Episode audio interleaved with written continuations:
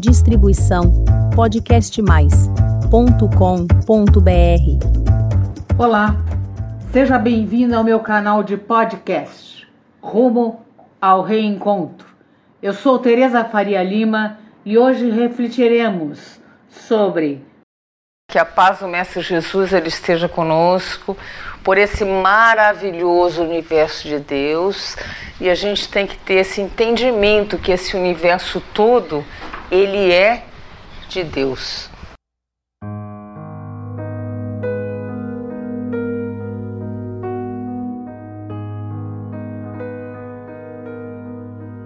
Será que temos dúvida disso? Se tivermos, aqui em São Paulo é meio difícil mas se a gente sair um pouquinho de São Paulo, a gente vai ver as estrelas, as estrelas do céu. E aí a gente pode se questionar: que, que colocou essas estrelas do céu? Né? Como é que elas estão ali, esse universo todo? E a gente vai ver a grandiosidade, começando pelo próprio universo de Deus. Né? Lembrando sempre que nós somos criaturas de Deus. E mais do que isso, Deus nos ama muito, ama demais.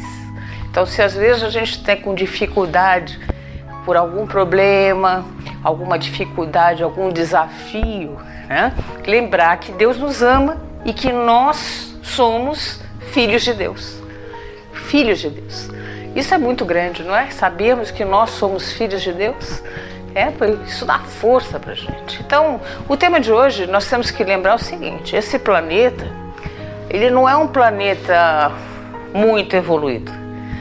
Não é um planeta nas escalas espíritas, um planeta celeste, nem um planeta feliz. Ele é um planeta é que tem algumas dificuldades. E a gente chama esse planeta na escala espírita de planeta de provas e expiações. O que, que é isso? O que são provas? Provas muitas coisas em relação à prova são aquilo que nós pedimos para passar aqui. Então, nós lá no plano espiritual, no mundo espiritual, antes de vir para cá, a gente fala assim: olha, eu quero passar por tal coisa, tal coisa, tal coisa, quero ver se eu aprendi realmente. E nós passamos. E as expiações, expiar significa extrair a pureza. Então nós passamos por essas expiações, às vezes algumas coisinhas que fizemos em outras vidas, para nós resgatarmos isso nos equilibrarmos com as leis de Deus.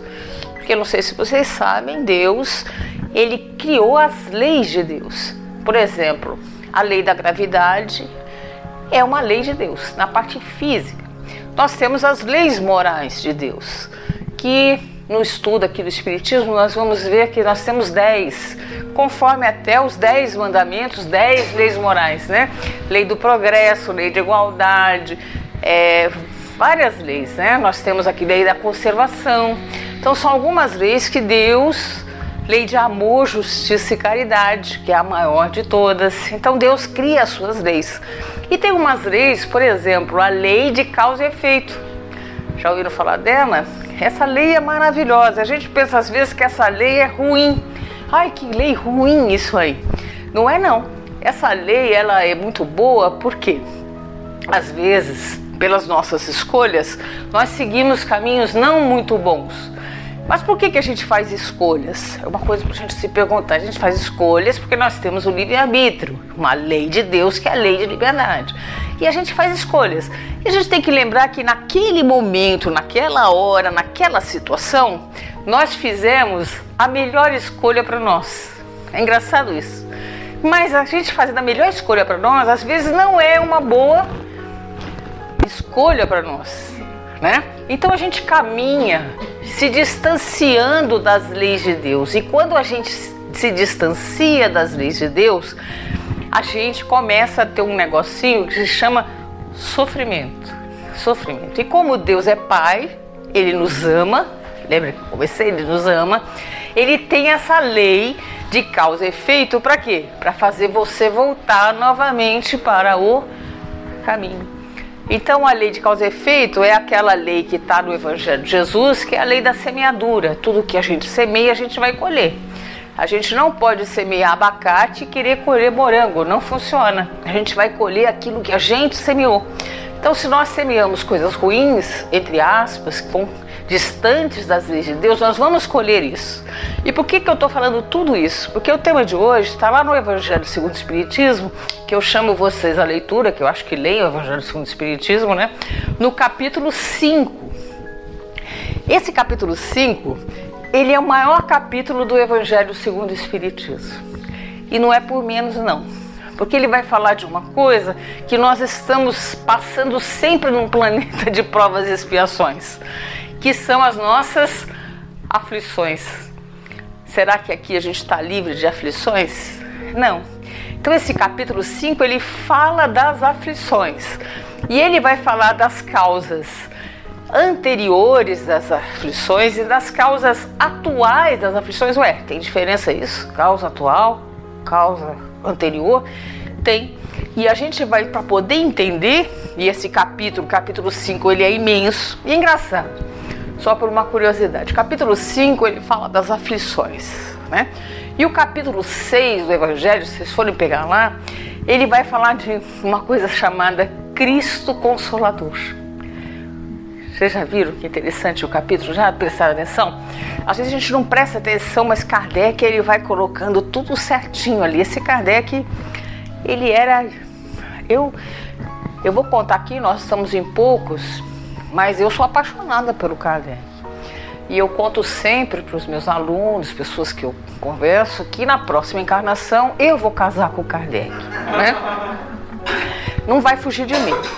Aí o pessoal, mas se ele vier mulher, bom, aí vem o homem, não tem problema, né? A gente vai se encontrar de qualquer jeito. Se ele vier, eu vou, de qualquer jeito, eu vou casar com ele, né? E o pessoal fala, mas Tereza, é, e a Amelie? Sabe quem é a Amelie? Sabe quem é a Amelie? A mulher do Kardec. Eu sinto muito, ela fique lá no plano espiritual, porque na próxima encarnação sou eu. Estou na fila. Porque um homem é muito inteligente, né? uma capacidade. Então coloca ali o Evangelho segundo o Espiritismo as aflições e depois vem o Cristo Consolador. Por que o Cristo Consolador? Porque Cristo nos consola. Quando a gente conhece, quando a gente entra fundo, em profundidade no estudo de Jesus, né, do Evangelho de Jesus, a gente vai vendo que isso vai entrando dentro da gente, vai fazendo parte da nossa vida e nos consolando. Não significa, quando a gente conhece tanta doutrina como Jesus, que a gente não vai ter mais problemas. Seria bom, né? Poxa, você agora é espírita, cristão, sabe tudo, é do Evangelho, conhece, introjetou, vivencia, você não tem mais problemas. Engano. Nós continuaremos tendo o quê? as nossas aflições. Só que a maneira como nós vamos olhar essas aflições, ela se torna diferente. Eu estava até contando ali aqui que eu tenho uma amiga de muitos anos de espiritismo, muito conhecimento, professora, expositora aí, professora é o modo da gente falar, mas expositora espírita, dirigente de casa espírita. E o que aconteceu com ela? Uma aflição. Qual aflição? O marido dela desencarnou, ficou viúvo. E qual era o questionamento dela? Para mim, primeira coisa que eu cheguei lá no centro dela, Tereza, por que Deus fez isso comigo? Né? Por que, que ele tirou de mim? Eu não estou entendendo que isso aconteceu. Veja, ela tem todo o conhecimento conhecimento sobre a espiritualidade, sobre Jesus, mas isso não introjetou dentro dela. E é isso que a gente tem que fazer com o conhecimento, porque quando vierem essas aflições, e elas, às vezes, elas não vêm sozinhas, é uma aflição, pelo menos na minha vida particular, eu posso falar isso, é uma aflição de repente vem outra aflição, no mesmo tempo, outra aflição, parece que vem tudo junto. Não é assim? São provas para nós. Então a gente tem que estar preparado com Jesus para a gente conseguir passar por isso. Né? Então, quando a gente tem a causa das aflições, e eu gosto muito de usar isso sempre que eu falo, porque Jesus fala uma coisa maravilhosa para gente. É bem animador. Eu vou animar vocês hoje. Ele fala assim: no mundo só tereis aflições. É animador, não é? O próprio Jesus, o mestre espiritual que a gente tanto ama, fala isso para nós: olha, no mundo só tereis aflições. Não é bacana? Animou, não é? Se ele falou, quem sou eu para contestar? Mas ele continua: tenha bom ânimo, meu filho. Isso significa que nós vamos ter aflições, mas precisamos ter o que dentro de nós? Desanimar?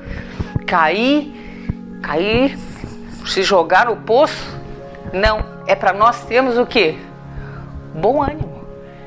Para passar por essas aflições. E ele continua: tenha bom ânimo, meu filho, porque eu venci o mundo significa que se nós vamos ter todas essas aflições, que é uma atrás da outra, se você está passando por uma, fica tranquilo, vai passar.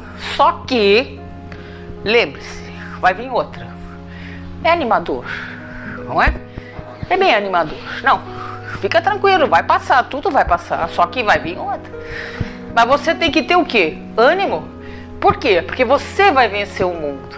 Quando nós saímos daqui, sairemos vencedores. E aí a gente lembra o seguinte: será que nós acreditamos na reencarnação? Reencarnação? E aí aquela pergunta: se você acredita, você vivencia isso, a sua vida, como você realmente acreditando na reencarnação? Você acredita e vive como se a reencarnação realmente existisse? É só um questionamento. Será que nós fazemos isso ou não? Porque para nós entendermos as causas atuais e as anteriores, principalmente, nós temos que partir da reencarnação. Porque se nós acreditamos apenas numa vida, que a alma ela foi criada no momento que nós nascemos, como algumas denominações religiosas, né? da unicidade ali da, da alma, numa só uma vida só, a gente não vai conseguir entender, por exemplo, as causas anteriores das aflições. Por exemplo, crianças muito pequenininhas, eu já acompanhei muito isso, com muitas doenças, doenças gravíssimas. Como é que essa criancinha pequenininha, veja como o espiritismo ele é altamente consolador né? Consolador. Como é que essa criança pequenininha, de meses, aí com um problema seríssimo no coração, uma doença gravíssima, e aí você fica se questionando, né? Se você é um questionador e nós devemos ser, ficar perguntando, mas por que que essa criancinha tem isso se ela não fez absolutamente nada nessa vida? Dá para entender? Nada. O que, que ela fez para merecer? Porque a gente acha que a gente tem que fazer alguma coisa para merecer alguma coisa de volta. Não é a lei de causa e efeito? Não é? Por que, que essa criança pequenininha tem essa doença grave? E aí a gente vai conseguir entender se a gente tem a chave, porque a chave desse entendimento chama-se reencarnação. Se a gente não tem reencarnação, a gente não vai entender. E o que, que vai acontecer se você não entende? Você se revolta contra Deus. Não é não? Se revolta contra o Criador. Como assim? Então Deus fala um tanto que Deus é justo, né? Nós temos a justiça divina. E como é que tem essa criança? Realmente ele é injusto, não tem nada a ver, não existe Deus e eu me torno o quê? Um descrente um ateu. Pode ser isso? Eu conheço gente assim. Né? Se des, des, desanimou e aí se tornou um ateu. Por quê? Porque não pôs a chave. A chave é a reencarnação. Porque aí a gente vai ver que essa situação que está acontecendo ali tem aonde a origem? Em outras encarnações né? Porque às vezes a gente passa aqui e fala assim, poxa, mas essa pessoa ela fez de tudo, só fez coisa ruim aqui e não aconteceu nada com ela. Morreu ali tranquilamente, se é que a gente morre tranquilamente, né? Acho que sim, deve ter, né? Morreu tranquilamente, fez tudo isso que ela fez, coisas horríveis que ela fez na vida e aí morreu ali, tranquilamente. Como é que é possível isso? Aí você vai ver que não vai ser nessa encarnação. Será que esse espírito, lá no plano espiritual, ele está tranquilo? Porque vamos lembrar que Deus é justo, né? Soberanamente bom e justo. E ali, quando você vai plantando essas coisas ruins ao longo da sua vida, talvez você não vá colher isso nessa encarnação. Vai colher isso aonde?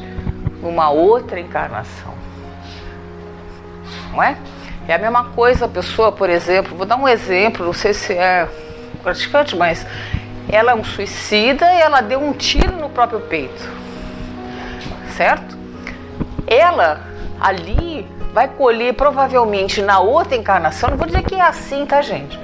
A gente não pode achar que tudo é aqui vai ser assim, porque tem a justiça de Deus, tem as atenuantes, como Deus é bom, as coisas às vezes não acontecem como a gente acha, né? Nós somos mais radicais na justiça, mas não é assim. Então vamos supor, deu um tiro no próprio peito. Na outra encarnação, ele vem com o quê? Pequenininho, um bebezinho, eu não sei se vocês já viram, mas eu já vi, com uma deficiência gravíssima no coração. Pequenininho que tem que fazer cirurgia ali com 3, 4 meses, fazendo cirurgia no bebezinho. Já viram isso? Por quê? Alguma coisa ela traz da outra encarnação. Então, as causas anteriores que nós fazemos em outras vidas. Mas eu vou dizer uma coisa para vocês a grande maioria das nossas aflições não estão lá. Tá? É, é uma coisa para a gente parar às vezes e refletir. Olhar assim e falar, meu Deus, eu não fiz nada nessa encarnação. Não tive nenhuma escolha errada, nada, nada, nada. Bom, então nós vamos ver que a causa é anterior o que está acontecendo com você aqui é uma coisa que vem lá da outra vida. Mas normalmente nessa vida, o que que acontece? A causa, ela é atual.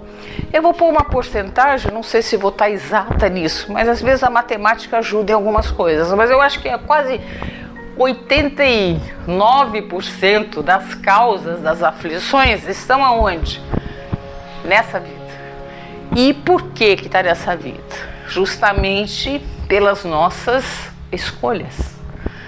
Nós não escolhemos também.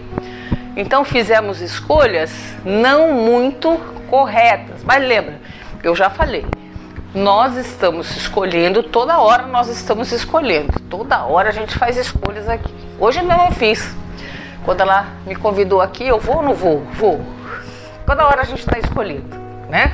A gente está, olha, eu vou por esse caminho ou por esse. A gente está escolhendo, toda hora está escolhendo.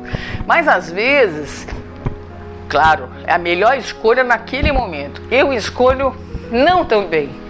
E aí vai vir o que para mim? Aflições. O que são essas aflições? Chamados problemas dificuldades, alguns gostam de chamar de desafios, mas às vezes né, são problemas mesmo gigantes e quem ocasionou? Nós mesmos. Não foi Deus. Ah, é culpa de Deus. Não. É porque a gente gosta de terceirizar as nossas coisas, né? A culpa é dela, a culpa é do outro, a culpa é do marido, a culpa é do filho, a culpa é de Deus. E a gente não chama a responsabilidade para quem? Para nós. Porque nós somos livres para as nossas escolhas. Todos nós podemos fazer o que quisermos. Isso que a doutrina espírita, ela é bacana e eu adoro. Por quê? Eu posso fazer tudo que eu quiser. Tudo, tudo. Pensa numa coisa aí. Pode fazer. Ué, mas não é proibido? Não. Tudo você pode fazer. Você é livre para fazer as suas escolhas. É a lei de liberdade. Nós temos essa liberdade de fazer. Só que toda essa sua escolha vai acarretar o quê? consequências. E essas consequências, quem que tem a responsabilidade? sou eu. Consequência é uma lei que vai voltar para mim. Lei de causa e efeito. Responsabilidade é outra lei de Deus, lei da responsabilidade. Então eu vou ser responsável. E futuramente, o que, que vai acontecer comigo? Será que eu vou ter que chegar lá e pedir desculpas? É, já é um bom começo. Desculpas pelo que eu fiz. Mas às vezes esse pedido de desculpas não vem do coração. É, é meio quase uma educação. Né? Você pisa no pé da pessoa, pô, por que, que não viu? Mas você pisou, aí você fala, ah, desculpa, mas será que é assim que funciona na lei? Não, porque você pisou, você machucou, você agrediu, você magoou, você matou, sei lá, você fez uma coisa ruim. Você vai ter que se arrepender sobre isso, arrependimento, e depois do arrependimento você vai ter que reparar isso que você fez. Então, às vezes você magoa a sua cunhada, né? Por quê? Porque ela pegou todos os seus topware e levou para casa. É o que acontece com a minha cunhada. Eu não gosto de desabafar quando eu estou fazendo aqui uma exposição, mas mesmo é tá gravada, pode mandar para ela. Mas ela vai todo, eu vou, desculpa, vou dar um parênteses aqui, porque ela vai todo domingo na minha casa e eu cozinho. Aparentemente parece que não, mas eu cozinho muito bem. Faço torta, milhões de coisas do almoço do, da família. E aí ela pega um topware meu. Ela pega. E leva embora. E aí o que acontece com ela? Ela não devolve, gente. Não devolve. E aí eu fiquei, e toda hora eu tenho que sair para comprar o quê? Outro Topware, no próximo domingo ela levar embora. E aí o que aconteceu? É, no final do ano passado, no Natal, ela me pegou de amigo secreto. E olha que bacana, né? Boazinha, cunhada, eu gosto, cunhada. Ela me deu um conjunto de Topware. 24 Topwares, muito bonitinho, cheio de flores, lindo Topware. Aí eu pergunto para vocês, eu estou com esse topware na minha casa? Não, porque ela já levou todos. Na realidade, ela comprou para ela. Né? Então a gente tem as cunhadas, essas coisas que nós temos, essas desavenças que nós temos com as pessoas, no caso específico, eu estou contando aqui, não é muito bom a gente contar da vida da gente, mas pra vocês entenderem. Uma cunhada magoou, ela me magoou, o que, que vai acontecer comigo na lei de causa e efeito na próxima encarnação? Porque essa não dá mais, né?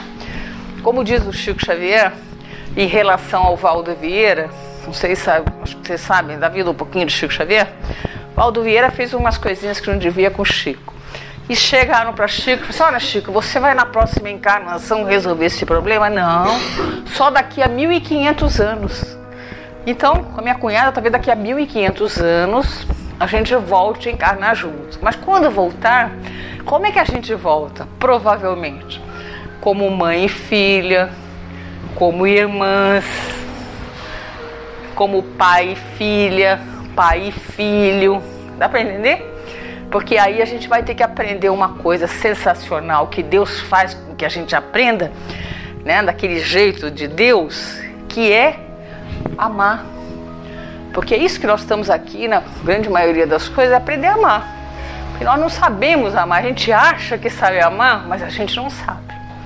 A gente não sabe amar. A gente está aprendendo aqui, exercitando esse amor. Né? Então a lei de causa e efeito, ela vem para isso. Não é para nos prejudicar. Às vezes eu falo assim, a lei de causa e efeito, todo mundo quase chora. Não é. Ela vem para nos ajudar. E essas aflições que nós temos aqui agora, nessa vida, como eu disse, tem relação com as nossas escolhas aonde? Aqui. E aí eu faço aquela pequena reflexão de nós aqui, quais escolhas que eu estou fazendo. Por isso uma das virtudes, a primeira, uma das primeiras, né? virtudes que nós temos que desenvolver, aliás, todas, porque para chegarmos a espíritos puros, nós precisaremos desenvolver todas as virtudes. Mas às vezes a gente vem aqui para desenvolver uma, uma encarnação para desenvolver uma virtude. E a principal aí, para a gente fazer boas escolhas, se chama virtude do discernimento. A gente saber discernir Mas discernir sobre o que? Sobre o bom e o mal. Mas o que pode ser bom para mim pode ser mal para ela. O que pode ser bom para ela pode ser mal para mim. Como é que eu sei isso? Através da nossa consciência. Porque as leis de Deus, que vocês já devem saber, onde elas estão? Na nossa consciência. Então, aquilo que eu faço, aquela escolha que eu faço, que minha consciência fica tranquila, significa mais ou menos que eu fiz uma escolha legal. Eu estou indo conforme a lei. Outra coisa que a gente pode fazer para a gente fazer escolhas e discernir, a gente aprender a escolher nesse nível evolutivo, nós estamos aprendendo a escolher, porque se nós fôssemos espíritos bons e espíritos puros, nós já saberíamos escolher direitinho. É que nós ainda somos imperfeitos, temos dificuldades, temos defeitos. Vocês sabem, né? Que vocês têm defeitos, sabe? Porque eu, as pessoas eram engraçadas. Nós achamos, inclusive eu, que nós somos o quê? Perfeitos. A gente pode até falar na casa espírita, ah, eu sou imperfeito, mas no fundo, você está achando, como você está no meio aqui, vocês sabem quem é a casa espírita. Aqui eu já vi que tem um armário ali, né? Tem um armário. O que, que acontece quando a gente adentra a casa espírita? A gente está num mundo aí, sei lá o que a gente está fazendo, mas quando a gente entra na casa espírita, a gente tira a roupa, pega ali, vocês viram que tem ali, né? Armário, já notaram? Pega ali um parzinho de asas e coloca. E tem uma auréola, coloca. Aí dentro da casa espírita, nós somos o quê? Espíritos puros. Né? Nós somos fraternos, nós somos amigos, nós somos tolerantes. Lhe engano, porque eu já vi gente intolerante dentro da casa espírita. Porque aí não deixa transbordar o que faz lá fora. Paciente, né? Que a gente faz isso aqui. Mas é bom. Pelo menos aqui a gente está exercitando. Dá para entender? Aqui a gente está exercitando, porque no nível evolutivo que nós estamos, nós estamos exercitando um pouquinho de tolerância com os nossos irmãos. Será que a gente considera todos irmãos mesmo? Irmãos dentro da casa espírita, nossa paciência. Aí a gente sai, tirou a asinha, volta o quê? Normal. Será que é para ser assim? É, é para ser assim. A gente teria que trabalhar isso e esse exercício em todos os lugares. Mas a gente tem esse problema. E a gente acha, né? Porque a gente está dentro da casa espírita, não. Eu sou um espírito realmente imperfeito. Só que dentro de nós a gente acha que nós somos o quê? Perfeitos. E a gente que não deveria julgar, porque Jesus chama isso, a gente começa a julgar o outro. É, a Lília como que ela faz. Olha o jeito que ela trata. Como se eu não fizesse também. Porque aquilo que a gente enxerga muito grave na outra pessoa, como a outra pessoa é um espelho para mim, o que que acontece? Eu tenho isso. Tinha um, eu não sei se veio aqui um dia, mas um expositor que gostava muito, muito, meu amigo, chamado Manolo Quezada, que eu adorava, Manolo.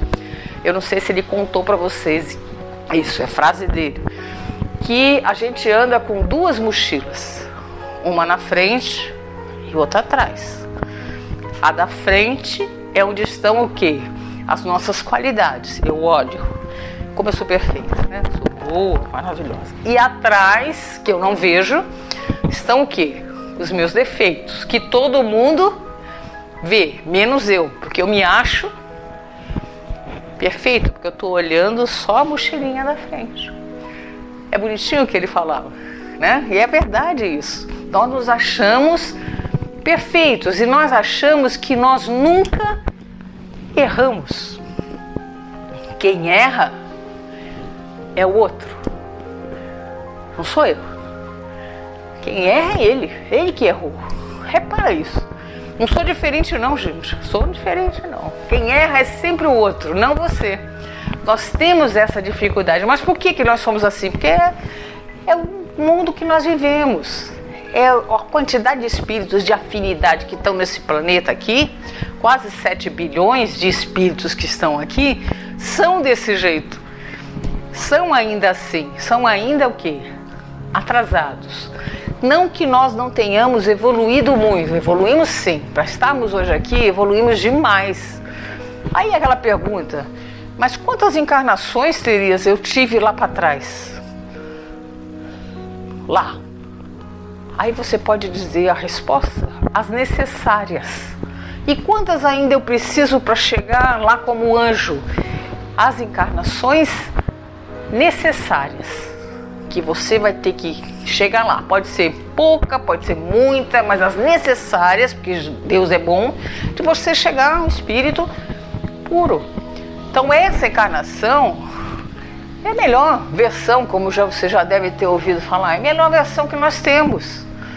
Né? Nós temos que aproveitar muito a nossa encarnação. Parar um pouco né, de se colocar como vítima, fazer, e pegar as rédeas da nossa encarnação e seguir, gente. Porque eu brinco, brinco não, é verdade. Nós estamos na colheita. Se vocês pararem um pouco para pensar, sair um pouquinho da gente, a gente começar a ver o mundo. Lógico que a gente tem que ver a gente mesmo, porque nós vamos ser capazes de mudar o mundo. Uma pessoa é capaz de mudar o mundo inteiro. Vide Jesus, ele conseguiu muitas coisas.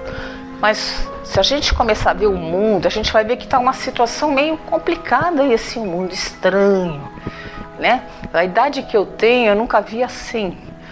E aí a gente pode estar tá pensando, é um momento da colheita do joio e do trigo. Sabe essa parábola do joio e do trigo? Está sendo cortado isso aí. E nós sabemos que sim, porque o planeta ele vai é um planeta de regeneração, vai mudar e aqueles vão ser cortados, aqueles que não seguirem como devem seguir. Dá para entender? Então eles estão sendo cortados e levados para fora desse planeta para outro planeta aí, um outro planeta um pouquinho conforme a evolução desses espíritos que estão aqui. Então está muito claro o que está acontecendo hoje. E é assim mesmo. Para os católicos e os protestantes, não sei se vocês já ouviram como é que eles falam, nós estamos no final dos tempos. Já viram isso que eles falam, os católicos? É o final dos tempos. Mas nós estamos nessa transformação, para nós espíritas, essa transformação de chegada à regeneração. Nós estamos nisso. Então nós temos que nos situar em que lado nós estamos, do joio ou do trigo. E nós, como cristãos, nós temos que nos situar. Nós estamos sendo chamados a nos situar. E é bacana, porque aqui, ó, pelo tamanho que é, não importa se é grande ou pequena, aqui é uma casa de luz de Jesus. E se nós estamos aqui é porque nós estamos sendo chamados, graças às nossas, não sei a maioria aí, as nossas aflições. Porque essas aflições, se nós não, não temos as aflições, né? O que acontece? A gente fica estagnado. Ah, tá bom assim a vida, deixa assim né? Deixa assim, deixa a vida me levar, né? Deixa assim mesmo. Mas quando vem uma aflição, a gente quer respostas, a gente quer entendimento, a gente quer ajuda. E aí a gente procura essa ajuda. Essa ajuda de quem que a gente procura? De Jesus.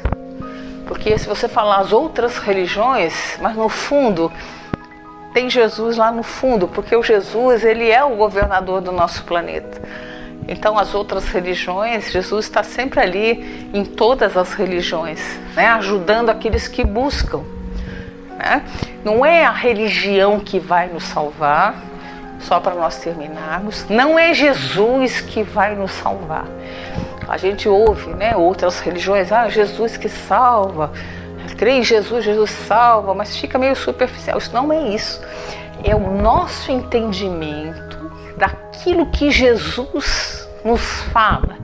Lembrando que Jesus é o caminho, a verdade e a vida. E ninguém vai ao Pai senão por mim. Então Jesus, ele é o caminho para nós chegarmos aonde? A Deus. Nós como espíritos, mesmo nesse momento evolutivo, a nossa caminhada é chegar a Deus. É isso, nossa caminhada. É chegar a Deus como espíritos puros. Que lá, como espíritos puros, nós vamos ver a Deus. Que magnífico isso. Aqui a gente não consegue nem entender Deus. Nós temos dificuldade. A gente cobra Deus, a gente não entende. Né? Então, a caminhada que Jesus fala, eu sou o caminho. Caminho do quê? Da verdade. Né? Caminho, na verdade, ninguém vai ao Pai senão por mim. É aquela outra passagem, né? Conhecereis a verdade e a verdade vos libertará. Conhecereis é aquela coisa primeira, conhecer. Conhecer os ensinamentos de Jesus. Conhecer a verdade, porque é a verdade. Conhecer a verdade, né? E essa verdade, ela vai introjetar dentro da gente e com isso vai libertar a gente. Lembra no começo que eu falei que quando a gente entende, a gente consegue enxergar as dificuldades, os desafios, os problemas, como queiram que vocês chamam, com outra forma. Então, essa libertação vem com Jesus. Né? Isso é bastante interessante. A gente consegue passar por essas aflições. A gente poderia ficar conversando aqui bastante tempo, né? mas tenha um bom ânimo para passar pelas aflições. Muito obrigada. Essa foi a minha mensagem de hoje. Obrigada por ouvir. E caso queira receber o aviso dos novos episódios publicados do Rumo ao Reencontro, deixe o seu e-mail em meu canal de podcast. Até breve. Distribuição podcastmais.com.br